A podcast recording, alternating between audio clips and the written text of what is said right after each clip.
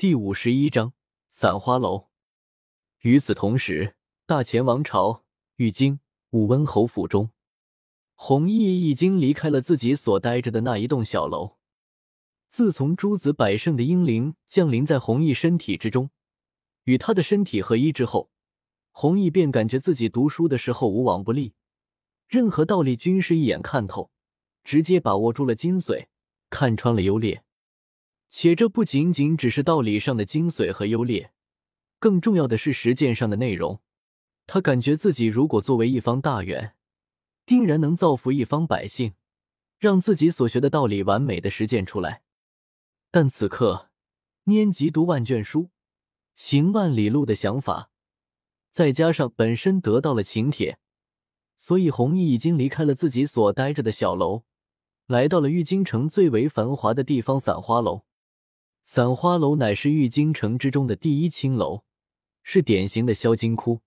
不过，弘毅本身也没有多少钱，他手中的财富还是上次偶遇洛云公主之后，得蒙洛云公主赠送，而且这一次来到散花楼的请帖也是洛云公主所赠。散花楼虽然是青楼，但里面的却全都是清官人，只卖艺，不卖身。里面的女子几乎个个都是精通琴棋书画诗词歌赋的才女，是高雅的风月场所。玉京城的富豪们为了请动这些才女，往往一掷千金。弘毅看着散花楼以及楼外那车水马龙，心中惊叹：这座散花楼是一座五层阁楼，占地数十亩之广，而且清一色的雕栏玉砌，门外还有许许多多的马车轿子。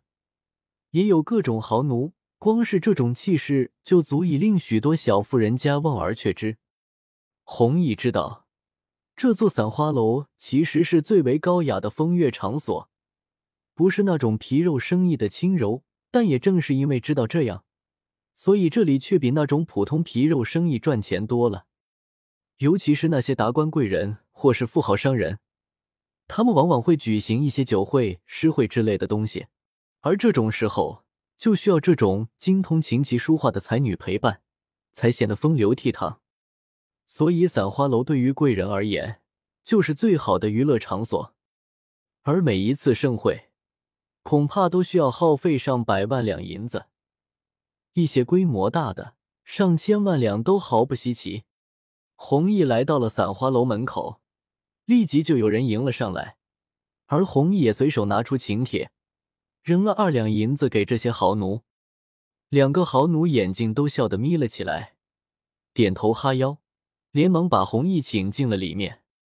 散花楼之中有着无数的亭台楼阁，这里简直就像是一座小宫殿了。两个豪奴带着弘毅七转八转，终于来到了一个巨大的花厅，这里已经聚集了不少年轻人。弘毅一眼就看到了手拿折扇。女扮男装的洛云公主，弘毅，这位是兵部侍郎侯家的公子，这位是礼部尚书王家的公子，这位是长乐侯家的小侯爷，这位是……看到弘毅出现，洛云公主及时给他指引介绍，弘毅一一见礼。这位是武温侯府的弘毅公子，精通玄礼，是我好友。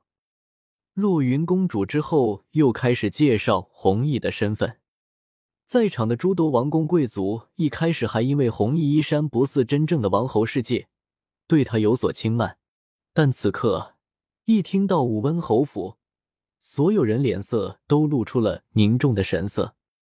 大前王朝武温侯的名头都要比一些王爷都要高了，但这些人仔细一想，便立即明白了。此人定然是地位低下的庶出，所以凝重的神色又有所减缓。这些人一开始轻慢于我，但听到武温侯的名声之后，却又神色凝重。而今知道我是庶出，却又有些不屑之意。人生百态，果然要出来走一趟才看得真切。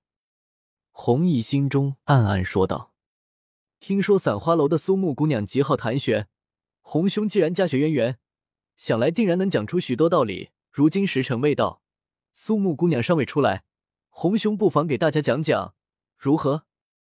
一位身穿白衣的公子哥看向弘毅，笑道：“不错，令尊乃是真正的大学问家，一代宗师，礼书、西明中书等书籍均自成一派，遍布天下。子承父业，洪兄既为武文侯之子，想来深有体会。”另一位手拿折扇的公子哥也微微一笑：“好家伙，这两个家伙怕不是想要我难堪啊！”弘毅一瞬间就洞悉了这两人的想法。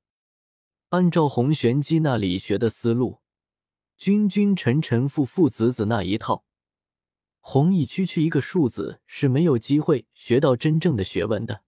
这些人明知他是庶子，却依然开口闭口就是理学。这分明是想要他出丑。弘毅心中一动，道：“所谓子承父业，乃是传承长辈那拼搏奋斗之心。如果仅仅只是继承他的学问，这与继承金银财宝有何区别？又如何能称得上子承父业？我父亲既有著书称子之心，我又岂能落后于他？”此言一出，顿时所有人脸色顿时变了。弘毅等于是硬生生的将子承父业的说法拔高了好几个层次，继承自己父亲的产业，在他看来都是废物。真正要做的是开创和自己父亲一样的新天地。如今天时地利都不在，就算他们这些人想要开创一番事业，但哪有他们立足之地？洪兄，这话可不能乱说。这时候，落云公主这时候也急忙开口。弘毅这句话简直就是太得罪人了，几乎将所有二代全部打击了个遍。更加可怕的是，弘毅真要是不能说出个二点，恐怕未来整个大钱都再无弘毅的立足之地了。弘毅公子此言大善。就在这时候，一道声音传来，所有人转头一看，只见一位国色天香的女子走了出来。此人正是号称玉京城第一才女的苏木，也是这一次聚会的发起人。当他走出来的时候，在场所有人都不由自主的屏住了呼吸，目不转睛的看着他缓步走来。他一步步走来，就像是从一幅画卷之中走出来一般，就连弘毅都被他的容颜气质给震得窒息的感觉。不过，弘毅毕竟是融合了诸子英灵之人。他在顷刻间便已经恢复了原状，看向苏木的目光之中已经再无惊艳之感，只有一种淡淡的欣赏，就像是在观看人间最漂亮的一块美玉一般。